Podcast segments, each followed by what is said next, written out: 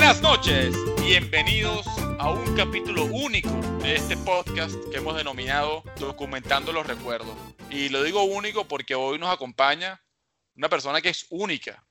Además, hoy me acompañan también mis queridísimos primos Agustín y John, que están allá lejos, pero siempre presentes. Agustín, John, ¿cómo están? Buenas noches, Jorge, ¿cómo estás? Aquí eh, muy emocionado por el capítulo especial que estamos preparando para hoy. Ya tenemos varios días preparándolo, estamos muy emocionados. De hecho, me vine para la casa de John para que lo grabáramos juntos desde aquí y disfrutarlo un poco más. Buenas noches, Jorge, ¿cómo estás? Bueno, como tú mismo dijiste, esto es una ocasión única, por lo cual estoy muy contento y muy emocionado. Entrevista que hemos estado planeando desde hace días y incluso desde que surgió la idea de hacer este podcast, este fue una persona muy especial que hemos querido entrevistar desde hace muchos días, bueno, desde hace muchos días, no, desde hace muchas, muchas semanas. Como te decía, desde que surgió la idea de hacer este programa, ella fue uno de los primeros nombres que surgieron. Y sin más que agregar, pues vamos con, con, la entrevista, Jorge. Sí, bueno, yo creo también aparte de eso, John, darle muchas gracias a, a nuestro primo Agustín Van, que es la persona que nos está ayudando con la logística. Sin su ayuda, sin su apoyo, sin su colaboración, sin su entusiasmo, no hubiese sido posible coordinar esta entrevista que estamos haciendo el día de hoy o este podcast. Y él ha sido una persona clave en, esta planificación para que todo pueda funcionar de la manera más adecuada. Sin mucho más, la persona que vamos a entrevistar el día de hoy es nuestra abuela, Elodie Perre Gentil, mejor conocida como Mimina, que aunque parezca mentira, dentro de un mes, a partir de hoy, casi un poquito menos de un mes, va a cumplir 98 años de edad. Ella vive en Curazao con nuestra tía Erlín desde hace ya varios años, pero aunque parezca mentira, creo que tiene más energía que todos nosotros juntos. Bienvenida, Mimina. Hola, Mimina, bendición. ¿Cómo estás? Yo, mi amor, bien, Dios te bendiga. Qué bueno escucharte, Mimina, qué bueno que, que vamos a hacer esto. sí. wow. el, 4, el 4 de diciembre del 2020 cumples 98 años. 97, ya voy a cumplir 98 el mes que viene. Hermano, que está vivo todavía, acabo de cumplir la semana pasada 96. O sea, que tú naciste en el año 1922. Yo sí, y mi hermana 24. ¿Y naciste en Curazao? En la Quinta Puerto Rico, fue donde tú naciste, ¿no? No, Puerto Rico no. Mi abuela. Yo nací en la casa que quedaba en la parte de abajo de Puerto Rico, pero se quemó, ya no existe. Ah, ok, ok. ¿Ves? Ya no, yo no sabía. Es la primera leyenda que se aclara. Mira, Mimina, cuéntanos un poquito de tu infancia y de cómo, de lo sabroso que era la vida en, en Yantil. Fue precioso, te digo. Nunca se me olvida. Mi papá era adoración conmigo, pero la verdad es y mira, yo tenía un caballo y mi hermano otro. Y cada vez que íbamos, todos los días, por el colegio, cuando llegábamos, me quitaba los zapatos y me montaba en mi caballo. Y íbamos a bañar al baño, en el mar, todos los días. ¿Y qué edad tenías tú, Mimina? Tenía como 10, 12 años. Uy, qué sabroso, Mimina. Sí, Mira, pero gocé un bullero que Yantil, porque es lo más rico del mundo. Y la familia que tengo yo, todos me querían muchísimo. Cuéntanos un, cuéntanos un poquito de qué era Yantil, para que todo el mundo se entere de lo que era Yantil. Yantil es una hacienda, ¿cómo te explico? ¿Y qué se hacía en Yantil? ¿Qué producía? Ah, no, mi papá producía allá la sal, sal, o la salina de sal bueno, varias cosas, Agustín. Mi papá tenía mucha vaca, vendía leche. Te quería preguntar, Mimina, hay una leyenda que dice que cuando tú eras joven, cuando eras niña, a ti no te gustaba jugar con muñecas, sino que a ti más bien te gustaba era salir, montar a caballo y subirte en los árboles. Eso es verdad. Hasta que mamá dice, concha, yo que tenía ilusión que tenía una hembra, salió varón igual que los demás. Me montaba en los caballos me iba con ellos a hacer de todo lo que hacían ellos, hacía yo también. Montaba sobre el techo de la casa. Bueno, buen desastre. Yo estaba feliz. Mira, y ese campo es, lo más rico del mundo. Mira, ¿Y mi qué? Ustedes vivieron en Suiza, ¿no? En Europa, en Francia. ¿Dónde fue que vivieron ustedes cuando chiquitos?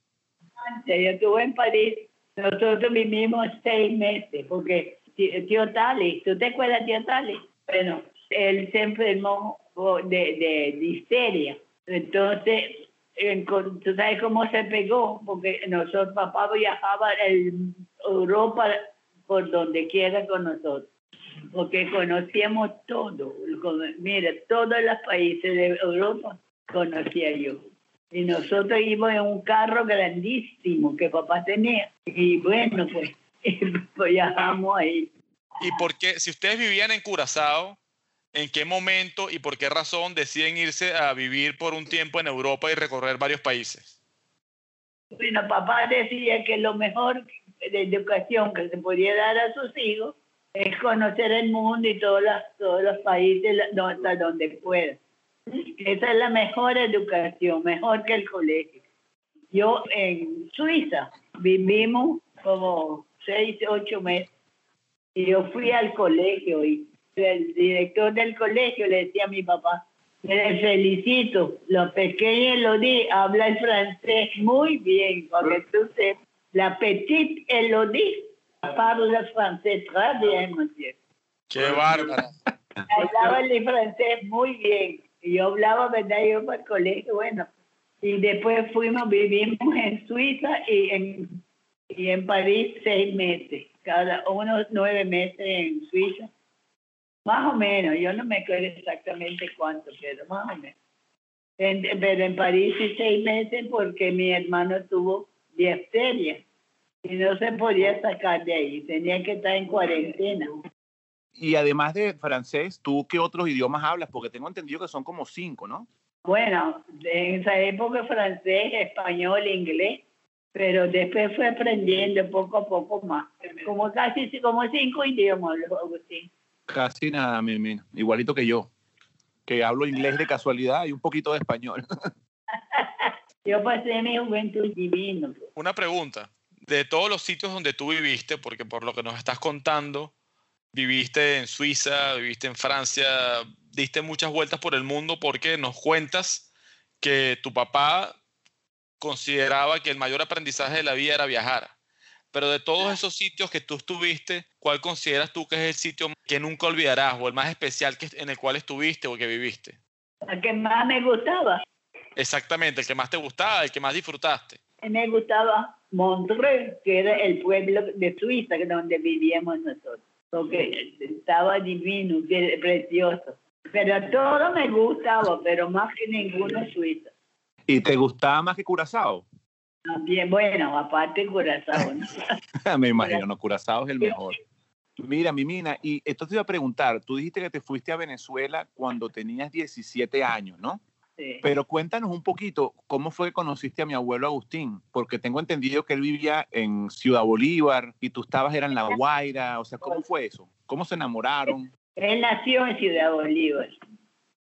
El papá era mi tío, porque éramos primos, tú lo sabes. Yo John, que es el papá de Agustín, el hermano mayor de mi papá. Y él se enamoró de mí. Y yo al principio no me gustaba, pero después, bueno, me gustó. ¿Y cómo se conocieron? Él venía bastante aquí, en Curazao. Venía. Yo estuve en Curazao también, a, los 13, después regresé, me quedé hasta los 15, 16 años. Después fui para Europa en 17 años. ¿En qué momento aparece mi abuelo Agustín y se conocen, se enamoran y deciden casarse y, irse a Venezuela? Porque él se fue para Curazao y se enamoró de mí, pero yo no me gustaba al principio. ¿Pero por qué, no, por qué no te gustaba? ¿Era muy feo o por qué no te gustaba? No sé. Esas cosas pasan. ¿En qué momento te empezó a gustar entonces? Bueno, yo lo conocí desde los 15 años, no, 16.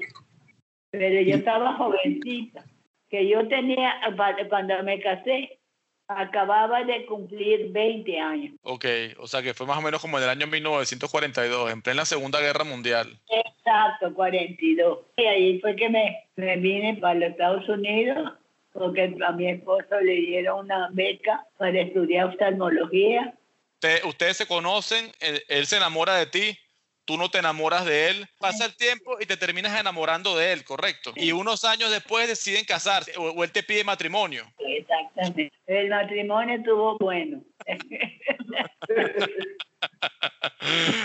Pero se casaron porque él se iba a ir a Chicago, o sea, él te pidió matrimonio para casarse e irse inmediatamente a Chicago. Ahí es que estudiaba él.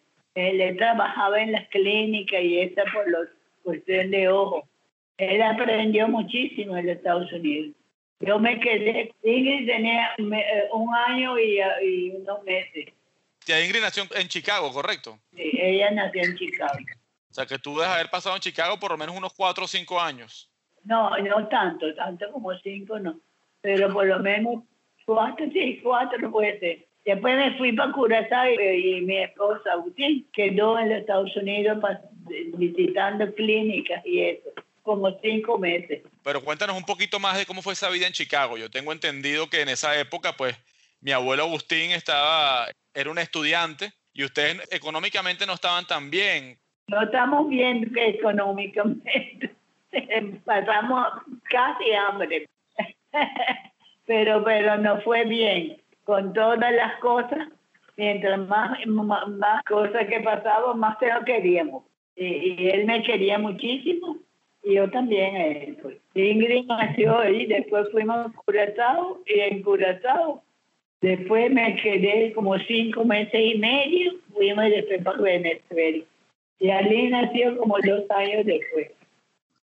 Y Mimina, ¿cómo se sintió irse a vivir para Venezuela? ¿Cómo, cómo te adaptaste tú a vivir en Venezuela después de y salir de tu casa y todo, y después de vivir en Chicago? ¿Cómo, cómo fue todo ese proceso? Yo me fui adaptando, pues después me, fui a- me casé en los Estados Unidos y ya casado me, me adapté muy bien.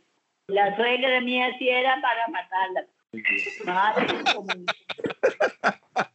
Esa sí no la quería yo.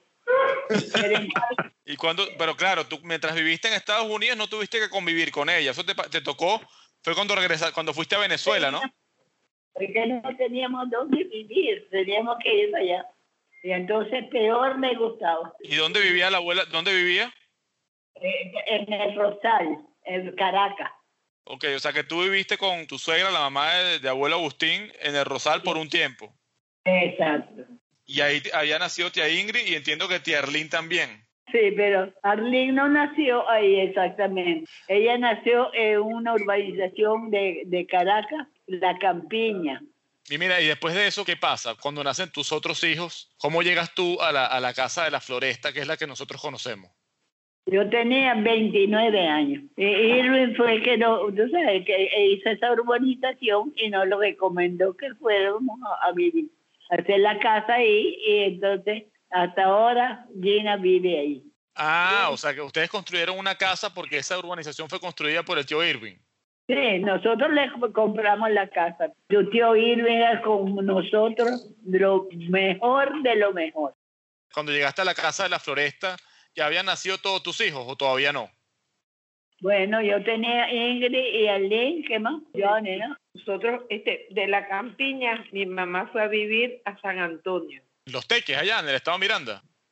Es una de- urbanización. detrás de, de Sabana Grande. Y después vivimos en Santa Eduvigis. La Yo nací en la campiña. Johnny nació en San Antonio y después vivimos Ingrid, Johnny y yo en Santa Eduvigis. Y de ahí fue que nos mudamos para la floresta. Éramos tres nada más y tu papá, que fue el número cuatro, nació en la floresta. Cuando se mudaste a la, a la casa de la floresta, el primer hijo que nació en la casa de la floresta fue Kenton, mi papá. Correcto. Así es. Él fue que inauguró la casa. Él fue quien inauguró la casa. Sí, Y- señor. Después de Kenton, en la misma casa de la floresta, nacieron tío Marcel, tía Yanín, tía. Gina, tío Arturo. Todas, ellas nacieron en la floresta. Mira, mi mire, te voy a hacer una pregunta un poquito difícil. Ajá. De todos tus hijos, ¿quién consideras tú que fue el más tremendo de todos que te dio más problemas? Marcel, Pero no lo dudaste, ¿no? ¿Por qué? ¿Qué hacía Marcel? travieso, travieso. Ellos dos, de Janine, ellos Marcel, Marcel y, Yanín. Exacto. Ellos eran compinches, eran tremendos. ¿Por qué eran tan tremendos? ¿Por qué, por qué te parece que eran tan tremendos? Entonces le gustaba hacer diablura por cosas de muchachos, ¿no? Mira, pero yo tengo entendido que Arlín y tío Johnny también eran muy tremendos. También. No, Johnny no era tremendo. Arlene sí, Arlene era terrible.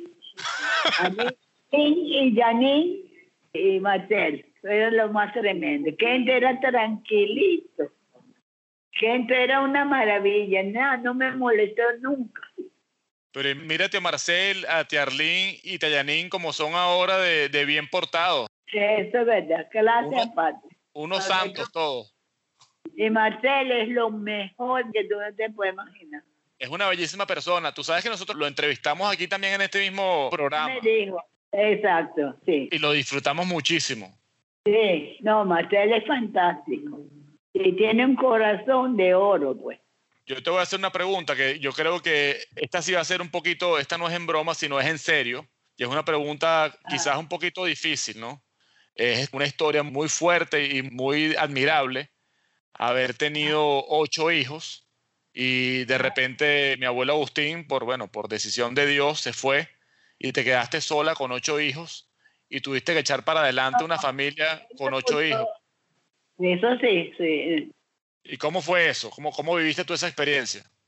Es terrible, ¿sabes? Yo Andrés. Pero poco a poco, es terrible. Cuando él se murió, me quedé yo, bueno, pues, desamparado. Pero mi cuñado Irving nos ayudó muchísimo.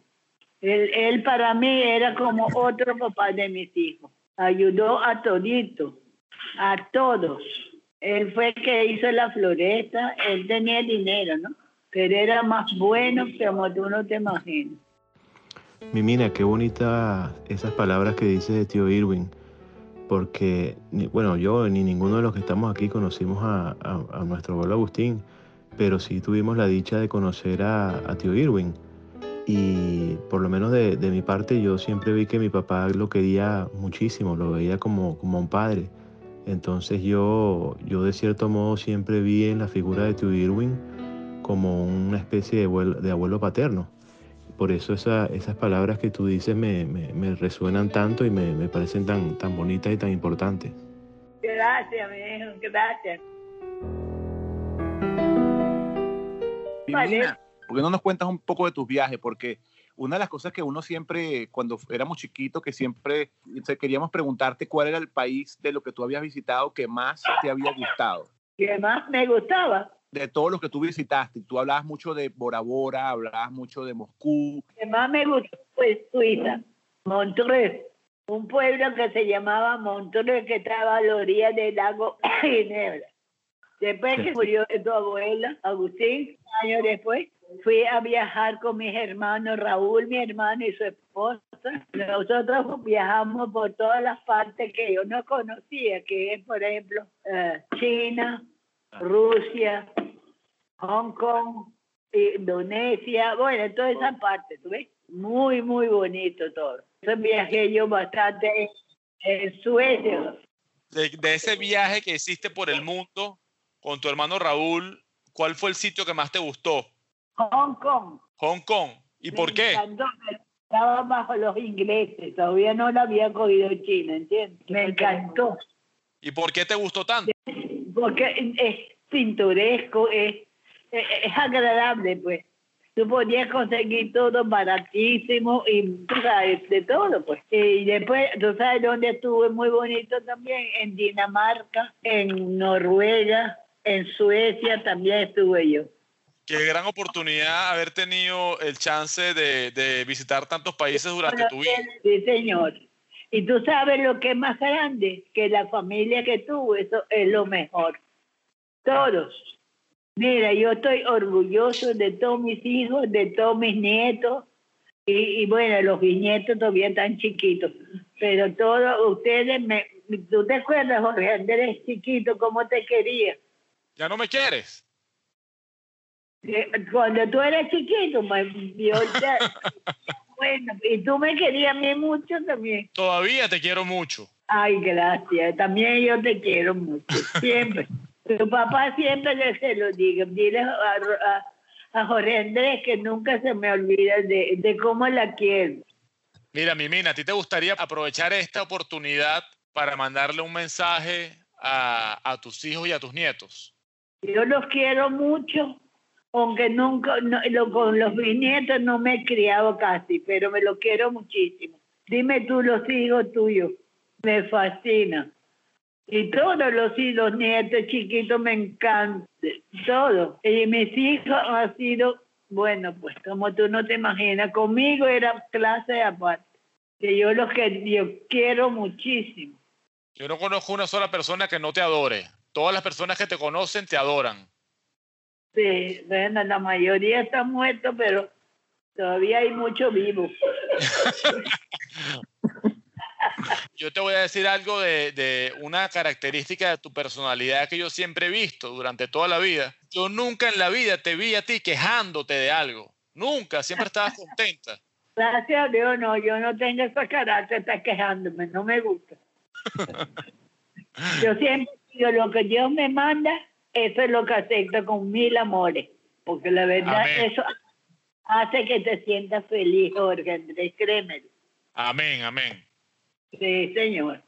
Y mi mina, ¿sabes que estábamos, estábamos hablando aquí? Que el otro día hablamos con Vicente y Carlita, que por cierto, Ah. que aquí me están escribiendo que te quieren muchísimo, que te manden muchos saludos. Sí, Estábamos Gracias, cuadrando para ver si el año que viene vamos todos para Curazao. Vamos a ver, ojalá se pueda. ojalá que puedan venir, porque eso sería chéverísimo. Sí, estábamos Ah, cuadrando con Agustín. Jorge Andrés y John para ver si de alguna manera lográbamos coincidir allá, porque queremos, tenemos muchísimas ganas de verte y pasar tiempo yo contigo. Y, también necesito verlos, claro, yo también. Y ahora no puedo ir ni siquiera para los Estados Unidos porque no puedo caminar, yo no puedo caminar. Tengo un carrito con eso que me empujo porque eso- los pies me negaron. Mira, mi Mila, pero tengo entendido que aunque estás con, con, con el carrito, sigues pintando todos los días. No, yo tengo casi un año que lo dejé De pintar. de, de pintar, pero ahora poco a poco creo que lo voy a empezar a coger. Porque yo, cuando yo fui la última vez allá, tenía, ah, hay una cantidad de cosas que habías pintado espectacularmente bellas. Sí, yo, yo pintaba bastante, pero después me cansé. Entonces yo dije, bueno, y ahora tengo ganas de empezar otra vez. Ojalá, porque tienes una, una virtud o una facultad de, de artista impresionante. Mira, mi mira, te voy a hacer una pregunta que me mandó a hacer este mi papá. Mi papá dice que mi abuelo Agustín era un poco fuerte o, digamos, eh, severo con sus hijos, eh, digamos, los regañaba bastante. Y mi papá me pidió que te preguntara que, cuál era tu opinión sobre eso, si tú consideras que mi abuelo Agustín era muy severo o, o no, pues que quería escuchar tu opinión con respecto a eso. Él era severo, bastante, a veces demasiado. Pero entonces yo salgo en defensa, ¿entiendes? yo salí en defensa de todo. Tú eras el balance. Sí, señor. Él era fuerte de carácter, sí, señor. De verdad. Pero gracias a Dios, bueno, nos llevábamos muy bien y él quería muchísimo a sus hijos, mucho. Pero se murió demasiado joven, 54 años. Y sabes que yo hoy en día todavía sigo conociendo personas que cuando ven mi apellido me preguntan por mi abuelo Agustín, porque ellos o alguno de sus abuelos o, o papá o mamá fueron pacientes de mi abuelo Agustín. Y sigo todavía conociendo personas que lo recuerdan porque fueron pacientes de él.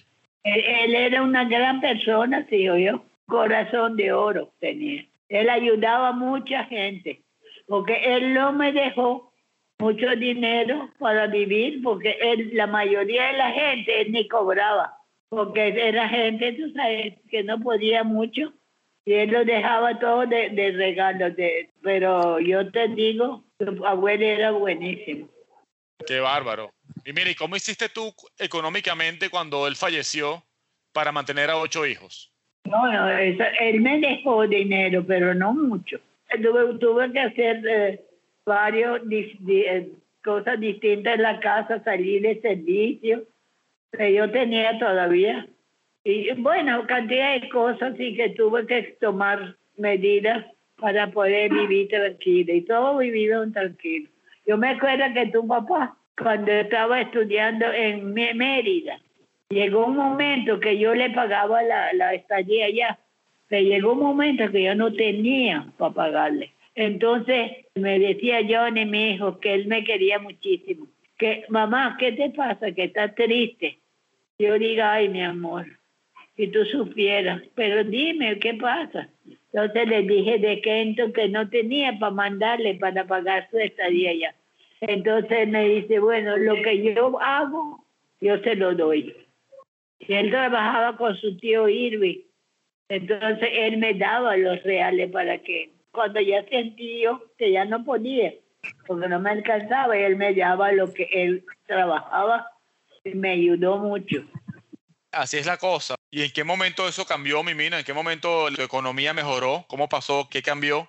Después mi papá se murió y nos dejó plata y la vida cambió completamente. Papá vendió la hacienda.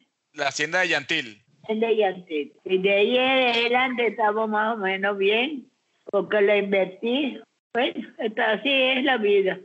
Todos tus hijos son increíbles, mi mina. Hiciste un muy buen trabajo. Te felicitamos. Todo buenísimo, buenísimo. Que Dios lo bendiga a todos ustedes. Los quiero yo muchísimo. Definitivamente cada uno de tus hijos con sus diferentes personalidades ha desarrollado su vida de una forma que es honorable. Mira, yo creo que eso es algo de lo que te tienes que sentir muy orgullosa, porque hiciste que cada uno de tus hijos desarrollara su vida y lograra objetivos, aportaran cosas a la comunidad, se convirtieran en buenas personas, o sea, y todo eso fue obviamente a raíz de, de la educación que tú con mi abuelo Agustín les diste en la casa, pero durante mucho tiempo tú sola, ¿no? Porque mi abuelo Agustín, como tú bien lo dices, falleció joven. Pasé mucho trabajo, pero eché para adelante, eché para adelante con todo el esfuerzo que podía. Y mira que Dios me ayudó. Es que tú eres una mujer muy fuerte, mi mina. Mira lo bien que te ves después de 98 años.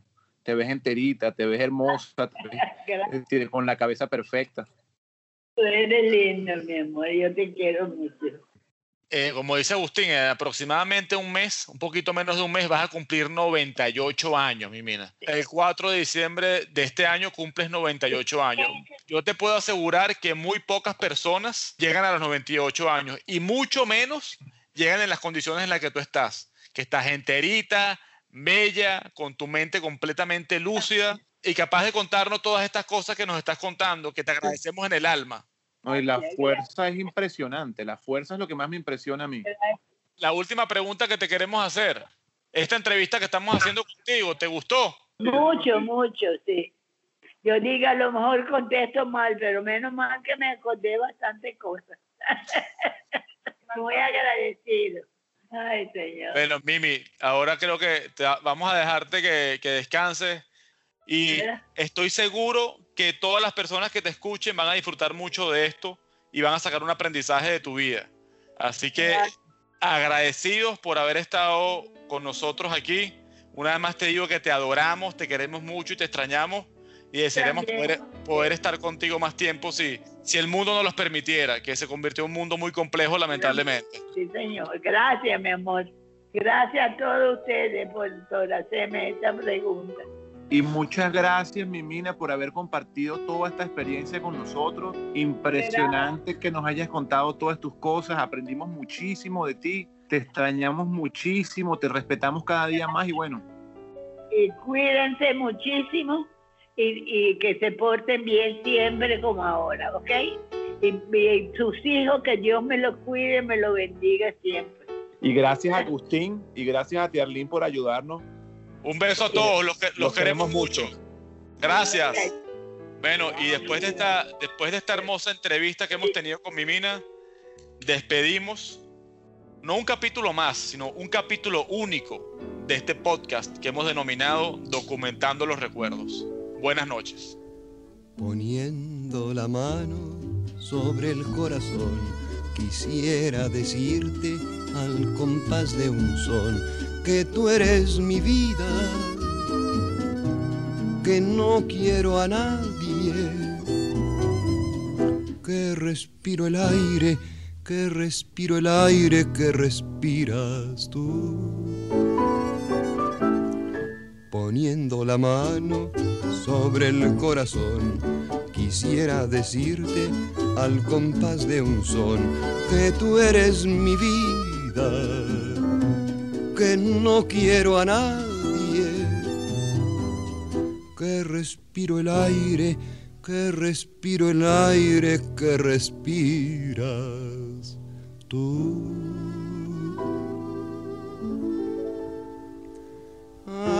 Amor de mis amores, sangre de mi alma, regálame las flores de la esperanza.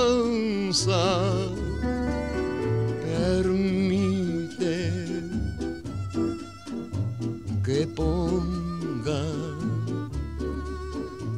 la dulce verdad que tienen mis dolores. Para decirte que tú eres el amor de mis amores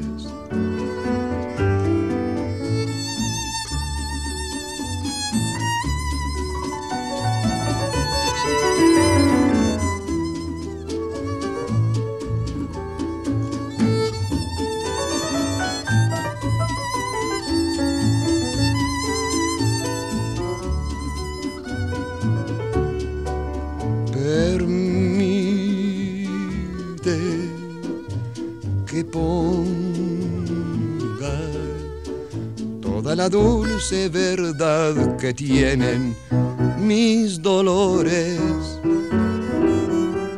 Para decirte que tú eres el amor de mis amores